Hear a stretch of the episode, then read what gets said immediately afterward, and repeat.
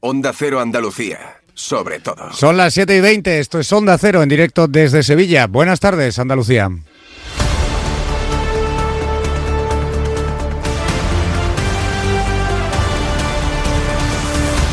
En Onda Cero, la brújula de Andalucía. Jaime Castilla. Escuchen esto, no nos representan. Esta frase que hemos escuchado ya en diferentes ocasiones, en referencia a partidos o gobiernos de uno y otro lado, se traslada ahora al sector del campo. Agricultores y ganaderos de toda Andalucía convocan concentraciones y marchas este martes en las ocho capitales andaluzas y también en otros lugares y lo hacen sin contar ni ser convocados por las grandes organizaciones y sindicatos agrarios como Asaja, UPA o COAG, que han convocado de forma oficial por su parte un paro general el próximo 14 de febrero. Dicen estos productores que no aguantan más las subidas de los costes de producción, la burocracia que les entierra en papeleo o la competencia de terceros países que pueden vender sus productos aquí sin tener que cumplir las complicadas normas medioambientales de la Unión Europea. Por ello, esta madrugada está previsto que en diferentes carreteras de la comunidad comiencen a aparecer tractores en dirección a las grandes ciudades. Mientras tanto, las grandes organizaciones lo que han hecho hoy es firmar un acuerdo con la Junta para pedir al Gobierno central y a la Unión Europea el poder hacer alegaciones al plan estratégico de la PAC con el objetivo de flexibilizar las exigencias.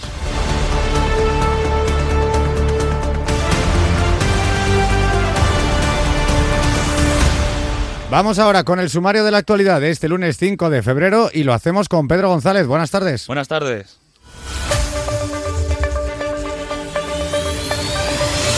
Y empezamos con la lluvia que regresa a Andalucía esta semana. Está prevista la entrada por Huelva de una gran borrasca procedente del Atlántico en la noche del miércoles. Dejará lluvias en toda la comunidad, al menos hasta el sábado. El presidente de la Junta, Juanma Moreno, muestra su apoyo al sector del campo y pide a la Unión Europea escuchar sus reclamaciones. Desde un acto en Madrid ha anunciado que mañana será aprobado un plan de simplificación, simplificación administrativa. La campaña de la patata disminuye en Andalucía la falta de suministro de la, la patata de siembra que se produce en el norte de Europa, unida a la prohibición europea de usar determinados productos para luchar contra las plagas, están detrás de esta caída.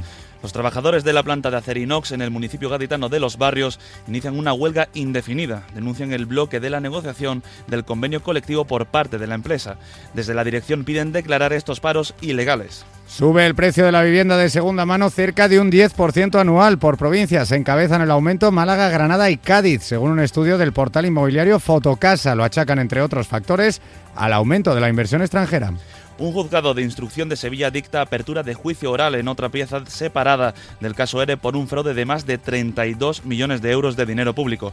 En este caso están acusados el exdirector general del trabajo de las juntas socialistas, Daniel Rivera, y otras 20 personas. La Guardia Civil detiene en Jaén a cinco personas acusadas de agredir a familiares de una de las menores que denunció una agresión sexual grupal en el municipio de Los Villares la semana pasada. En Málaga sigue en la UCI del hospital la bebé de menos de un mes de vida que presenta síntomas compatibles con presuntos malos tratos.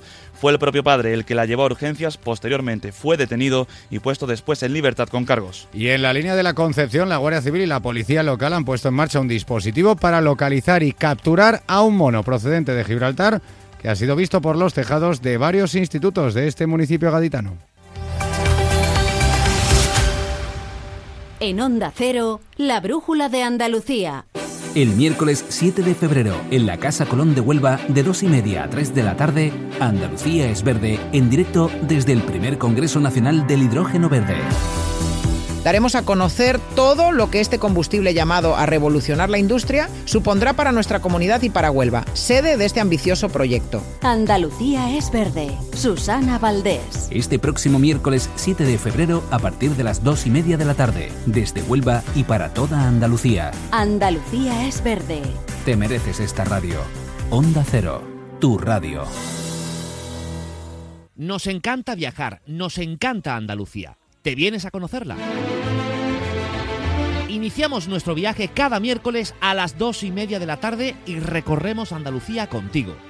Gente Viajera Andalucía, un programa de turismo, actualidad, gastronomía, tradiciones y buen humor en Onda Cero. Con la colaboración de la Consejería de Turismo, Cultura y Deporte de la Junta de Andalucía. Te mereces esta radio. Onda Cero, tu radio. En Onda Cero, la brújula de Andalucía. Jaime Castilla. Solo los agricultores, los ganaderos, los transportistas, la convocamos principalmente los ganaderos y los agricultores. No nos apoya ningún sector de, digamos, de asaja, ningún colectivo, nadie, ni los políticos, no queremos a ninguno a nuestro lado. Es por nuestro, nuestro derecho. Luchamos solo ahora. No queremos organizaciones ninguna, ninguna, ni asaja, ni coa, nada.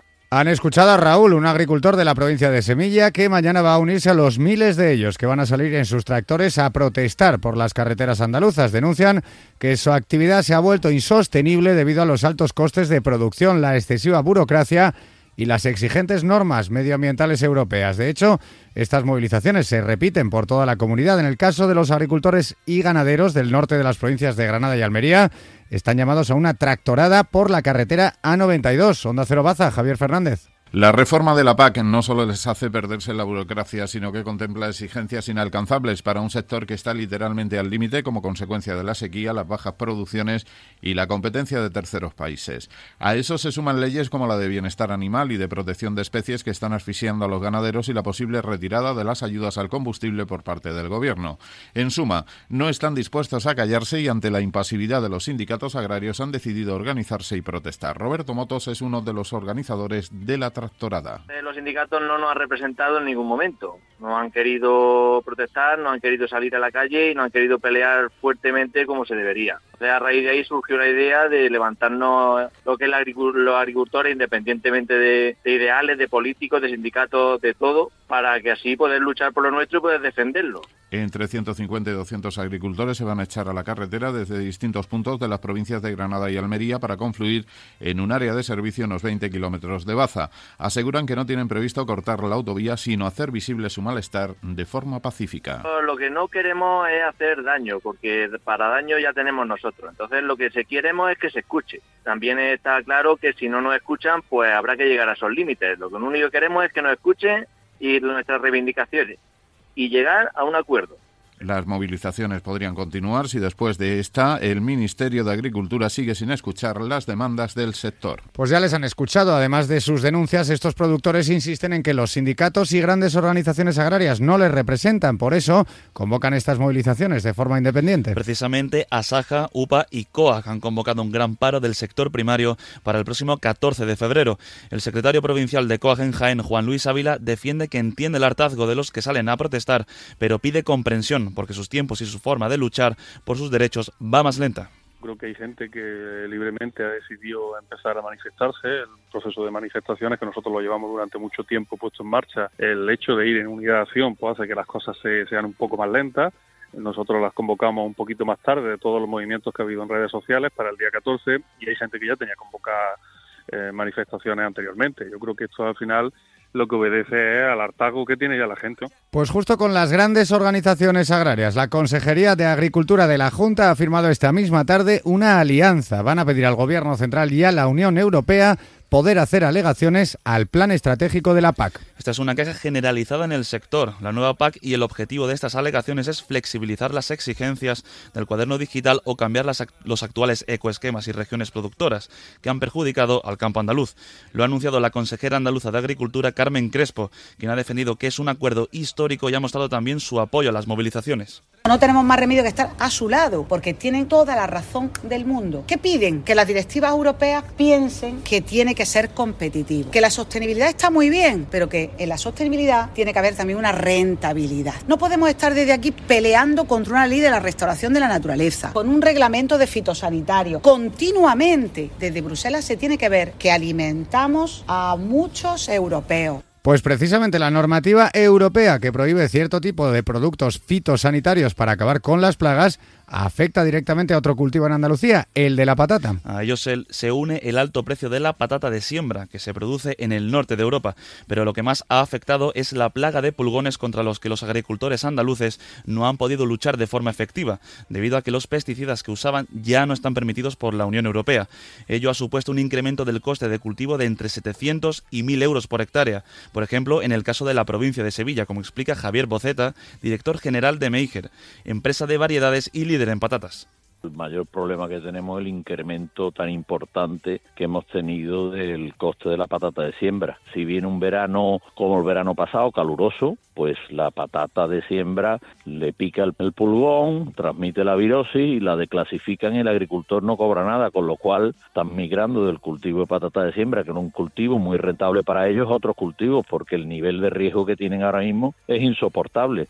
Pues de cara a mejorar los trámites del campo, aligerarlos, en concreto, por ejemplo, el de poner en marcha una explotación agrícola o el de aligerar los expedientes medioambientales, aprueba mañana el Consejo de Gobierno de la Junta el plan Andalucía Simplifica. Es una nueva medida para eliminar burocracia y aligerar los trámites con la Administración que ha anunciado hoy desde un acto de la agencia Europa Press en Madrid el presidente de la Junta, Juanma Moreno. El objetivo es hacer de Andalucía la comunidad con menos trámites para aumentar su competitividad. Supondrá un punto de inflexión en nuestro objetivo de convertir Andalucía en la comunidad con menos burocracia de España. Le hemos llamado Plan Andalucía Simplifica y es el mayor esfuerzo de simplificación que haya hecho ninguna administración pública en nuestro país. No solo va enfocado a las empresas, va enfocado también al administrado, a los ciudadanos, que esperarán menos para obtener permisos, licencias o ayuda de la propia administración. Sin embargo, este plan ya ha recibido la crítica del secretario general del PSOE andaluz, Juan Espadas. En un mensaje en redes sociales le ha reprochado a Moreno que vuelva a anunciar una simplificación administrativa ya anunciada, pero que no ha implementado. Ha recordado que según datos del Instituto de Estadística y Cartografía de Andalucía, tan solo algo más del 5% de los andaluces pensaba que los trámites administrativos se han reducido. Pero sí llega esta semana una buena noticia para el campo y es la vuelta de las lluvias. En la noche de este miércoles a este jueves entrará por la provincia de Huelva una gran borrasca procedente del Atlántico que va a dejar precipitaciones en toda la comunidad el jueves, el viernes y también el sábado, cuando irán disminuyendo, como explica el delegado de la Agencia Estatal de Meteorología en Andalucía Occidental, Juan de Dios del Pino habrá precipitaciones en la jornada del jueves y del viernes prácticamente en toda Andalucía, ¿no? Empezará ya a primeras horas del jueves, más bien la madrugada del jueves, empezará, digamos, a, verse esa precipitación en lo que sería la provincia de Huelva, pero rápidamente se irá extendiendo a lo largo de, la jornada del jueves al resto de, Andalucía, ¿no? Prácticamente parece ser que es un sistema frontal que puede dejar lluvia en toda la región. Y esa lluvia seguiría también en la jornada del viernes. Son precipitaciones generalizadas. Ya a partir de ahí, a partir del sábado, ya son lluvias persas, pero lo cierto es que en la actualidad laboral de este lunes no solo el campo está en pie de protesta. En el municipio gaditano de Los Barrios, los trabajadores de la planta de Acerinox han comenzado hoy una huelga indefinida. Reclaman un aumento salarial el nuevo convenio colectivo. Onda Cero Algeciras, Alberto Espinosa. La actividad en la acería de los barrios es prácticamente inexistente desde que a las 6 de la mañana arrancó esta primera jornada de huelga que tiene carácter indefinido. No hay acuerdo en torno al convenio colectivo.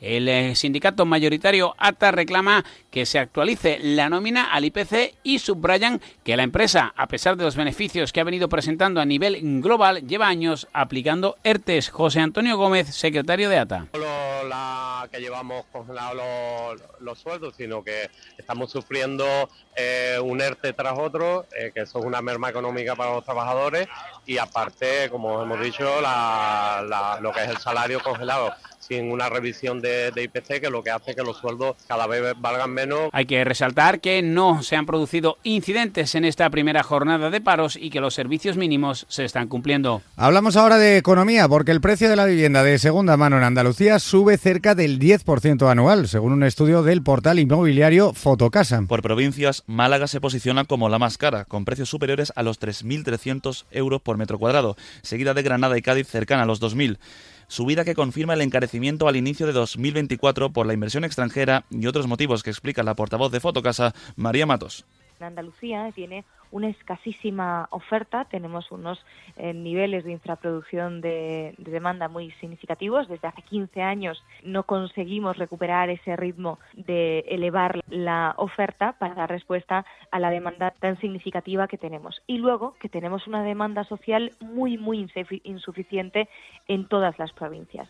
En educación, la Junta avala ocho nuevas carreras en la Universidad de Sevilla y en la Universidad Pablo de Olavide, además de 29 másteres y cuatro doctorados. Nuevas titulaciones que tratan desde las ciencias aeroespaciales, de la salud o en información, con una formación en el desarrollo de la inteligencia artificial o Big Data. Son disciplinas que se podrán impartir en los próximos cuatro años con el objetivo del desarrollo económico de la región. Abrimos ahora la crónica de tribunales, porque el juzgado de instrucción número 6 de Sevilla ha dictado apertura de juicio oral contra el ex exdirector general de Trabajo de la Junta durante los gobiernos del PSOE, Daniel Rivera, por una pieza separada del caso ERE que investiga el fraude de más de 32 millones de euros de dinero público. Hay otras 20 personas acusadas, entre ellas el exmiembro de UGT y presunto conseguidor de estas subvenciones, Juan Lazas y su mujer.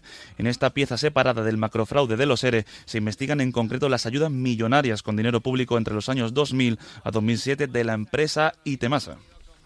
Una de las que además tiene a los llamados intrusos, aquellas personas que cobraron ayudas o pensiones de jubilación sin reunir las condiciones legales para percibirlas. Mientras tanto, lo que continúa en la Audiencia Provincial de Sevilla es el juicio contra la antigua cúpula de UGT Andalucía, en este caso por el presunto fraude de más de 40 millones de euros de dinero público que supuestamente deberían haber sido destinados a cursos de formación de parados entre los años 2009 y 2013. Y hoy un agente de la Guardia Civil ha declarado haber encontrado durante la investigación un pago de dos millones y medio de euros desde una sociedad instrumental a una cuenta del sindicato sin que hubiera justificación alguna. Dejamos los tribunales para hablar ahora de sucesos, ya que la Guardia Civil de Jaén ha detenido hoy a cinco personas acusadas de agredir a familiares de una de las menores, de las dos menores que denunció una agresión sexual en grupo en el municipio de Los Villares la semana pasada. Onda Cero Jaén, Pepe Cortés. Los últimos detenidos se encontraban en paradero desconocido. La Guardia Civil los ha localizado y están a la espera de comparecer ante la autoridad judicial para prestar declaración. El origen de los hechos estaría en el quebrantamiento de la orden de alejamiento y de comunicación por parte de uno de los presuntos implicados en el caso de abusos sexuales contra una de las menores, lo que pudo provocar un altercado posterior. Tres personas, familiares de una de las menores denunciantes, resultaron heridas con arma blanca y también por atropello. Su estado no es de máxima gravedad. Sin dejar la provincia, también la Benemérita busca en la Sierra de Segura a una octogenaria desaparecida. La denuncia se interpuso el 31 de enero cuando en los alrededores de la aldea de Hornos de Segura se halló el coche de la anciana. La mujer de nacionalidad suiza se dirigía desde Albacete hasta su residencia en Mojácar, donde según las autoridades el nombre de la calle coincide con el de la aldea a la que llegó, lo que puede haber sido una confusión al poner la dirección en el GPS. En Málaga, la bebé de menos de un mes de vida ingresada en la UCI del hospital por un presunto caso de malos tratos continúa en estado crítico. Su padre, que fue quien la llevó a urgencias, fue detenido la semana pasada, pero puesto en libertad con cargos este sábado a la espera de confirmar las pruebas del presunto delito. Sobre narcotráfico, agentes de la Guardia Civil han incautado en, en Motril cerca de dos toneladas de hachís. Estaban alijados en la playa de las Azucenas de este municipio granadino por un grupo de personas que fueron sorprendidas en el acto por la Guardia Civil y consiguieron huir antes de ser capturadas. Son un total de 1.841 kilos repartidos en 40 fardos de droga. El equipo de la Policía Judicial de Almuñécar ya ha abierto una investigación para detener a los responsables. Y terminamos este informativo con una noticia bastante llamativa, ya que en el municipio gaditano de la línea de la Concepción a esta hora continúa la búsqueda de un mono que ha sido visto por los tejados de varios institutos. Agentes del Servicio de Protección de la Naturaleza, de la Guardia Civil y de la Policía Local del municipio han montado un operativo para localizar y capturar al primate, que se cree que ha venido desde Gibraltar. En principio no son animales agresivos, ya que están acostumbrados a la presencia humana, pero puede suponer una amenaza si se encuentran acorralados y fuera de su hábitat, especialmente en el caso de los menores. Y con esta noticia nos vamos.